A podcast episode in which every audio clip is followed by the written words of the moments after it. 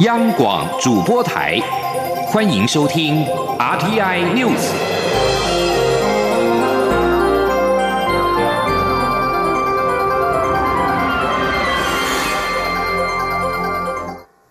听众朋友您好，欢迎收听这节央广主播台提供给您的 RTI News，我是张顺祥。反送中抗争，香港多区以及大学十一号爆发了激烈冲突，香港警方向示威者开枪，导致一名二十一岁的男子中弹，被送往医院急救。蔡英文总统十一号在脸书表示，政府不该对手无寸铁的人民开枪，开枪只会恶化问题。蔡总统说：“北京跟港府应该回应香港人民的不是子弹，而是对民主自由的承诺。”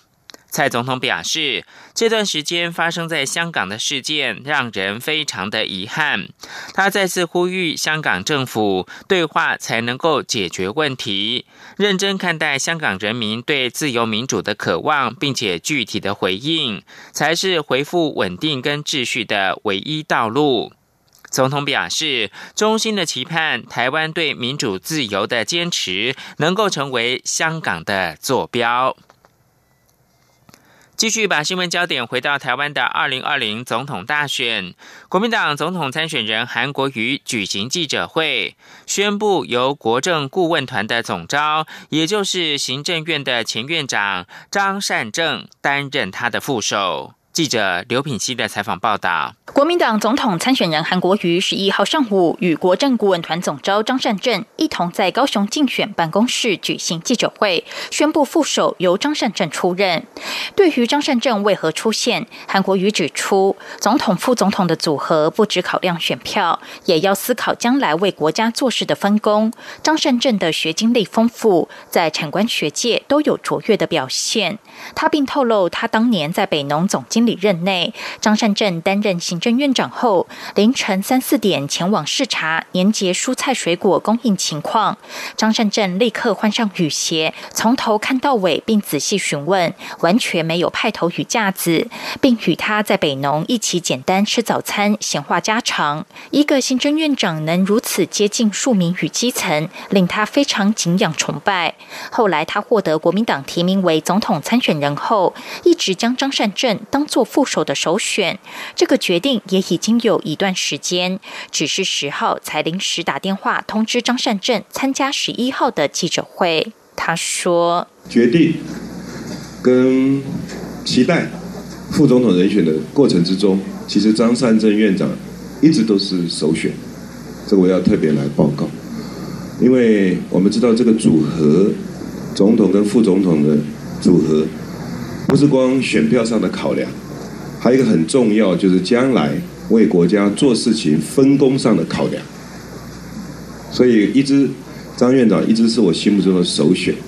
韩国瑜强调，自己与张善政的人生观、价值观很相像，两人的目标都是莫忘世上苦人多。张善政现在是个快乐的农夫，他以前则在卖菜，两人与土地的关系都非常接近，也都热爱中华民国，非常担忧台湾的前途。在台湾当今的政治环境，要打一场干净公平的选举变得很困难。他与张善政向全民许下最神圣的诺言，两个人一定会一本初衷，打一场干净磊落无私的选战。可以预知未来还有很多炮火、炸弹与抹黑扭曲，但他与张善政会坚定的走下去。韩国瑜之前曾表示。副手与阁魁人选会一起公布。韩国瑜被问及阁魁人选时，则表示，总统的职责是负责台湾安全，也就是两岸国防与外交。行政院长的任务，则是要让人民有钱。他的阁魁人选目前还没有要公布，但任务很清楚，就是必须拼经济。未来张善政如果顺利当上副总统，将与行政院长搭配，起到很大的作用，一定会很忙碌，绝不可能是备胎。央广记者刘品溪的采访报道。前总统马英九则表示，张善政担任过他总统任内的行政院长，非常优秀，相信可以帮韩国瑜加分，他会全力的支持。而是否支持国民党总统参选人韩国瑜的副手张善政，红海创办人郭台铭十一号没有多做回应。对于亲民党主席宋楚瑜参选总统，郭台铭则是祝福，也希望宋楚瑜能够做一些对台湾社会有意义的事。情。国民党总统参选人韩国瑜以武大郎跟潘金莲盖一条棉被来形容蔡赖配不能齐心。蔡总统竞选连任办公室发言人廖泰祥回应，请韩国瑜严肃的面对选民，也请不要用奇怪的言语转移新台币七千两百万元豪宅事件的焦点。韩国瑜在十一号宣布副手人选和行政院前院长张善政组成国政配。对于总统蔡英文可能会找行政院的前院长赖清德搭档参选，韩国瑜在接受媒体访问的时候形容蔡赖配是武大郎跟潘金莲盖一条棉被，头齐脚不齐，两个人不能齐心。韩国瑜表示，蔡赖配跟韩张配绝对不一样。蔡赖配是政治考量，不得已才签在一起，以获得更多选票。此外，对于国政配，民进党表示，国政配的跳票组合，人民会睁大眼睛来检视。而民进党立委许志杰表示呢？韩国瑜找张善政为他施言善后，可谓善后政治的副手。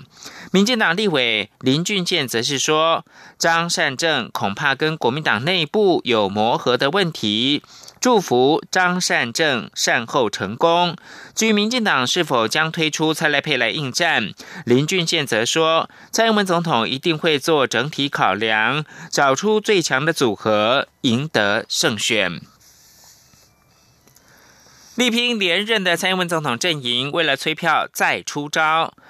蔡总统竞选连任办公室十一号推出了“辣台号”直播专车，把直播车开进了街头巷尾来开讲，由年轻的直播主持人担任“辣台号”的特派员。刘玉秋的报道。为争取青年选票，蔡英文总统竞选连任办公室继推出由发言人群自制的直播节目《一起吃早餐》后，又再度出新招，推出行动代号一四五零“辣台号”直播专车计划，将把外观为粉红色、绿色为主的“辣台号”开进大街小巷开讲，向青年催票。蔡办发言人廖泰祥十一号协同直播主持人辣台号特派员连义婷、蔡碧金、黄燕成、蔡宇璇开箱辣台号直播车。廖泰祥表示，小英发言人自制的直播节目《一起吃早餐》播出后回响极佳，来宾通告已排到年底，因此特别规划了辣台号直播专车，把街头开讲透过二零二零小英发言人的脸书等社群，以云端直播的形式播送。让政治融入生活。廖泰祥也强调，辣台号活动的直播主持人、辣台号特派员都是年轻人或学生，加上与民进党青年部合作，希望鼓励全国各地年轻人出来投票，让民进党二零二零总统连任，国会过半。所以啊，我们也希望未来邀请所有的青年朋友，在街上如果看到这台车的时候，千万不要吝啬你的手机，就把手机拿出来打卡拍照。如果想要讲什么，就直接敲个门，你就可以上上车来直播，跟我们分享你对二零二零大选的看法，你对于台湾未来的看法。辣台号特派员蔡碧金也说明，辣台号未来会开到各立委参选人的竞选总部门口，邀请参选人上车一起直播。辣台号也会在假日出动，配合竞选活动出访造势场合，例如蔡总统的高雄与全国竞选总部成立大会，就有机会能抢先看到辣台号的踪影。欢迎大家一起追随大台号的脚步，共同为守护台湾机器。中广电台记者刘秋采访报道。明年的总统大选跟立委选举进入到倒数两个月，法务部在十一号再次的宣示全力查会的决心。法务部长蔡清祥说明，法务部这次呢将会运用的是数位采证跟即时科技等方式来强化查会的工作。请听央广记者欧阳梦平报道。第十五任总统、副总统及第十届立法委员选举将在明年一月十一号投票。法务部长蔡清祥、中选会主委李进勇以及最高检察署检察总长江惠明、台湾高等检察署检察长王天胜等十一号共同宣誓全力查会的决心，并公布科技查会影片，说明法务部运用数位采证与即时科技等方式强化查会工作，同时借由去年九合一选举的查会成。成果作为这次反贿选宣导的重点，法务部宣示五大查会工作，包括严查贿选、严防假讯息影响选举、防治选举暴力、防治选举赌盘，以及阻绝境外资金，避免外力影响选举结果。法务部长蔡清祥要求所有检察长负起责任，展现态度，结合检警调联，速侦速结，全力做好查会工作。他说。如果有具体情资的时候，要立即分案，要指挥检警调联，大家一起协力团队办案，分析到底哪里是我们的热区，哪一个是我们所重视的啊一个高风险的对象，都要全盘的了解，啊，要积极的来侦查，找出证据来严办。中选会主委李进勇则指出，选举要办得成功，他认为有两大要件：第一就是选风必须干净；第二是选务必须公平。在选风方面，他相信经由法务部缜密完整的规划。并能对心怀不轨者有所震慑，对查会工作也会有很大的注意。在选务方面，李进勇表示，去年底的九合一选举并公投出现重大缺失，但全国选务机关在选后已经深入检讨，提出许多具体的改革措施。同时，中选会也已经举办多场监察人员的讲习会，希望他们能公平公正的严格执法。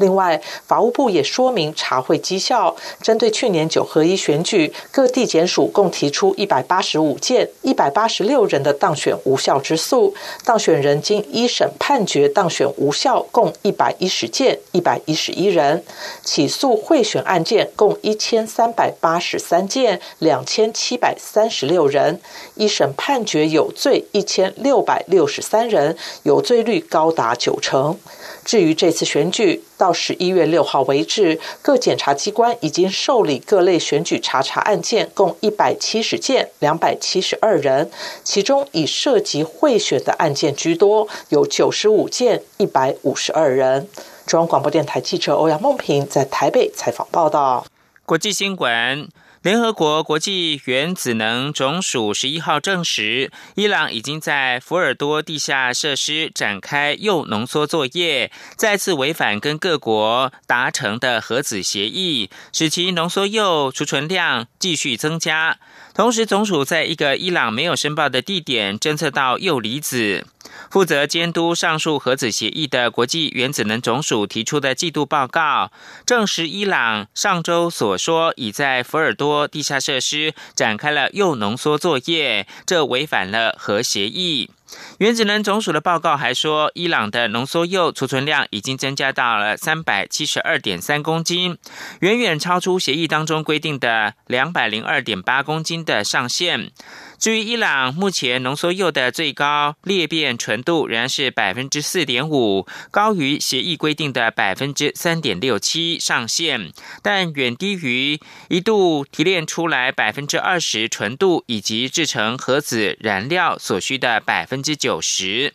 原子能总署的报告，并且表示，总署在一个伊朗迄今还没有申报的一个地点侦测到铀离子。报告当中并没有透露这个地点是在哪个地方，但外交人士先前曾经说过，总署今春已在德黑兰的图库扎巴德区采样。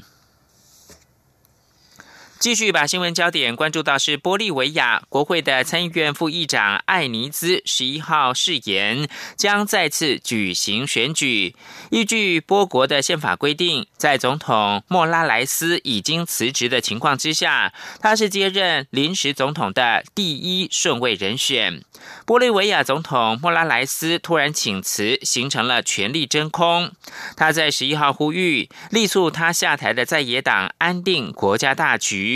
而美洲国家组织则是预请波国的国会召开紧急会议，任命选务当局，以确保再次选举。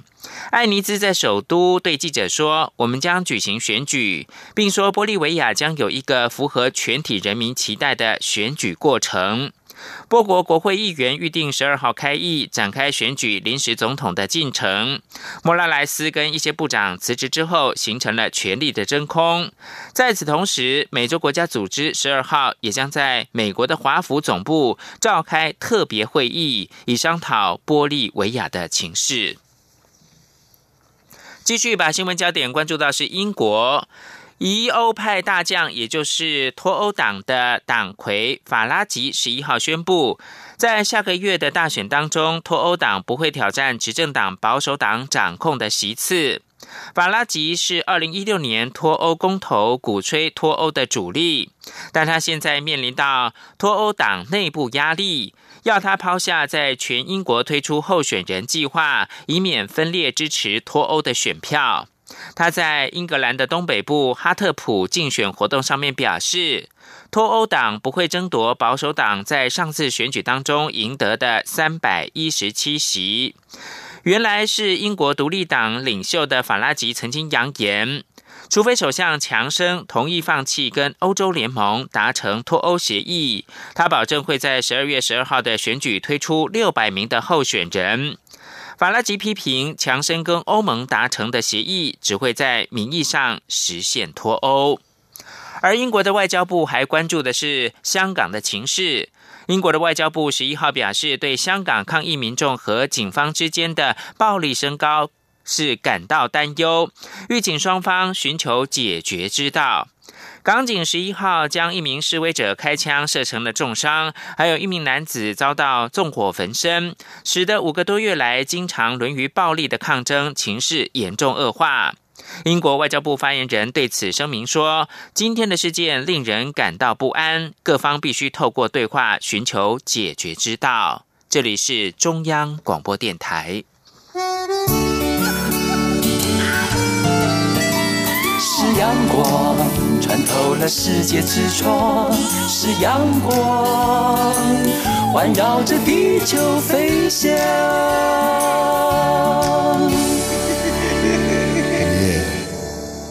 现在是台湾时间清晨的六点四十七分，我是张顺祥，继续提供的是财经方面的新闻。蔡总统出席全国工业总会工业节庆祝大会的时候表示，当资金跟产业回到国内之后。走向亚洲高阶制造中心，就是台湾必须走的方向。政府将会建立产业聚落，强化五 G 跟 AI 的应用，打造绿色供应链等三个面向，跟民间来合作，共同拉开台湾经济奇迹二点零的序幕。央广记者谢嘉欣的采访报道。全国工业总会十一号欢庆工业节，并邀来蔡总统到场祝贺。总统致辞指出，美洲贸易战是当前国际经济最大的变数，并让台湾再次站上世界经济的中心。虽然外界认为台湾会是贸易战中的赢家，但除了化危机为转机之外，还要把握全球产业链重组的时刻，将投资大爆发的动能转化成升级转型的坚强基础。总统表示，过去二。十年，媒体谈的是台商如何外移，但今年情势翻转，本周台商回台投资总金额有望逼近新台币七千亿元大关。跟留台湾企业及中小企业也持续加码投资，在投资大爆发的阶段，政府做好万全准备，以实际政策支持鼓励投资。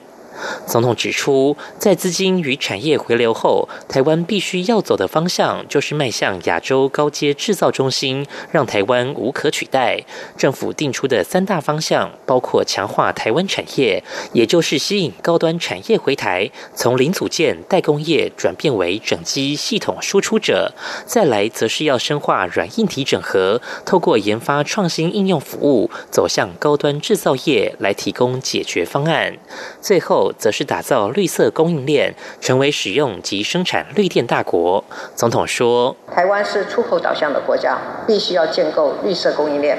走向绿色经济。台湾不止不缺电，而且会如期如职完成二零二五的能源转型目标，同时透过政策的引导，让产业链顺利的走向绿化的目标。不仅对环境友善，也提升国家出口的竞争力。总统强调，政府拼经济已有初步成绩，经济正在往上走，未来需要政府产业一同合作打拼，共同拉开台湾经济奇迹二点零序幕。中央广播电台记者谢嘉欣采访报道。国发会指出，德国经济研究院十一号发布第四季全球经济气候指标续呈下跌，从上一季的负十点一点下降到负十八点八点，创金融海啸，也就是两千零九年第三季以来的低点。不过，台湾方面对整体经济现况转成持平，对未来六个月后的预期也升为转好。记者杨文军报道。德国伊否经济研究院针对全球一百一十七个国家一千两百三十位专家进行第四季全球经济调查，结果显示，全球经济气候指标由上季的负十点一点降至负十八点八点，创金融海啸二零零九年第三季以来的低点。显示受到国际贸易纷争未解等风险影响，全球经济续呈趋缓。专家对全球经济看法持续保。保守。台湾方面在访问十六位专家后，对整体经济现况评价由坏转成持平，对未来六个月后的预期也由持平升为转好。国发会经济发展处处长吴明慧分析，台湾经济气候指数为三点一点，是连续五季负成长后首度转正。专家主要是看好台湾资本设备支出指数来到四十三点八点，较前几季明显跃升。不过，全球贸易状况仍是明显减弱，对台湾还是会造成影响。他说：“因为全球是一个大环境，跟因为美洲贸易的转单，事实上我觉得这个是两个两个状况哦。对，那全球的话，我觉得全球目前是目前全球的成长率的估计，我记得今明年有比今年好一点。对，但是但是就像 IMF 他提到了，其实未来其实还面对着很多的不确定性。”吴明慧强调，尽管这次全球经济气候指标是金融海啸来的低点，但情况跟当时完全不同。这次主要是不确定因素太多，各界对未来较没信心，但实体经济并没有太差。中央广播电台记者杨文君台北采访报道。主计总处十一号公布台湾国内最新的工业跟服务业的薪资统计结果。九月全体受雇员工经常性的薪资平均是新台币四万一千八百四十五元，年增百分之一点七二，终结从三月以来连续半年年增在百分之二以上的水准，年增率创下二十八个月来的新低。记者陈立信报道。根据主计总处的统计，九月底全体受雇员工，包括外国籍与部分工时员工，人数为七百九十九点一万人，较八月底减少三千人。至于这些受雇员工的经常性薪资，平均为新台币四万一千八百四十五元，较上个月减少百分之零点六一，但比去年同月增加百分之一点七二。不过增幅却是从三月以来首次跌破百分之二的增幅，且创下二十八个。月以来最小增幅。主计总处分析，经常性薪资增幅不如过去前六个月，除了因为金融保险业按月发放的绩效奖金比上个月减少，另外营建工程业、机械设备制造业的薪资年增幅也都低于平均值，因此使得九月薪资涨幅滑落至百分之二以下。不过，这是否代表景气转弱？主计总处认为，还是得要多观察几个月。主计总处国事普查处副处长潘。林心说：“三月以来，好了，其实它的增幅跟去年同月比起来，都还有在百分之二以上。但是这个月突然掉到百分之二以下，我觉得可能还是要观察一下未来的走势。因为其实这个月掉到百分之二以下，其实我们会归结成是单一大行业的因素，按月绩效奖金发放的比上个月差的因素。所以如果我们要去看单月的经常性，我我会觉得其实是累积几个月，或是看。”几个月之后，呃，累积起来的这个变动趋势会比较能够归纳出一个结论。至于九月加计年终奖金、年节奖金、红利以及加班费等的非经常性薪资为七千一百三十九元，合并经常性薪资后，总薪资为四万八千九百八十四元，较上个月减少百分之三点八七，年增则为百分之一点八三。至于九月总工时平均为一百六十三点一个小时，年增三点七个小时。中央广播电台记者陈林信鸿报道。医药新闻：国家卫生研究院在十一号表示，他们在老鼠的实验当中发现一种叫做咖啡酸苯乙酯的蜂胶萃取物，可以有效的抑制前列腺癌的复发跟移转，为当前的疗法开出新的研究方向。而相关的研究也被刊登在国际生医的权威期刊，深获国际的瞩目。请记者肖兆平的采访报道：前列腺癌不仅是全球常见疾病，也是我国男性常见癌症的第六名，且罹患率更有上升趋势。由于人体雄激素与受体的作用会促进前列腺癌细胞生长，所以一旦发生癌细胞转移，目前多以抑制雄激素的荷尔蒙疗法作为标准疗法。但不幸的是，往往几个月内就会有抗药性，让治疗更为棘手。因此，国家卫生研究院就锁定雄激素与受体的作用关系进行研究，且发现全新疗法，并在十。一号举行记者会，国卫院细胞及系统医学研究所副研究员楚志斌与清华大学郭莹瑜博士研究发现，一种叫咖啡酸苯乙酯的蜂胶萃取物，可以降解雄激素药作用的受体，借此可以在不用抑制雄激素下，也能控制癌细胞生长。楚志斌说。雄激素如果是一个棒球，你受体是一个手套，你棒球都是要手套接接住才有用。结果你受体被分解掉，那你球丢出去没有人接，它就没有办法产生下一步作用。那因为它是一个天然物，然后又把受体分解掉，所以它其实就很不会产生抗药性。而且我们先前的研究也显示，CAP 除了抑制这个受体，它还可以什么？它可以抑制肿瘤的转移，还可以抑制这个肿瘤的生长。楚志斌进一步表示，从喂食小鼠的研究发现，癌细胞不仅没有转移，且对复发性肿瘤也有五成的抑制效果。他说：“呃，喂食开始六到八周就可以产生效果，那换算成人的话，大概也要乘上六倍，所以大概是呃四十到五十周，也就是大概是一年内应该可以看得到预期的效果。如果在人体内有效的话。”楚志斌指出，对抗前列腺癌的复发、转移以及抗药性是全球医界焦点，而国卫院的发现正好替国际开启新的研究方向，且这份报告也在今年八月刊登在国际生医权威期刊，获得国际关注。中央广播电台记者肖兆平采访报道。国际新闻：中国跟希腊十一号同意推动由中国远洋运输公司挹注希腊最大的港，也就是比里夫斯，高达六亿欧元的投资案。在欧亚间贸易迅速增长之际，借此来强化比里夫斯港的枢纽角色。中国国家主席习近平正在希腊进行国事访问，这是他此行期间希腊与中国签订的十六项经贸协议之一。中国远洋运输公司二零零九年获得长达三十五年的特许经营权，改善跟经营比里夫斯港的货柜码头。其后两国关系日益的紧密。二零一六年，中远集团取得了比里夫斯港过半百分之五十一的股权。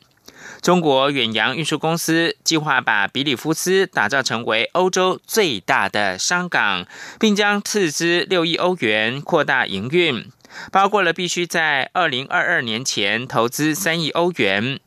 这部分投资一旦达成，中远集团将在获得比里夫斯港另外百分之十六的股权。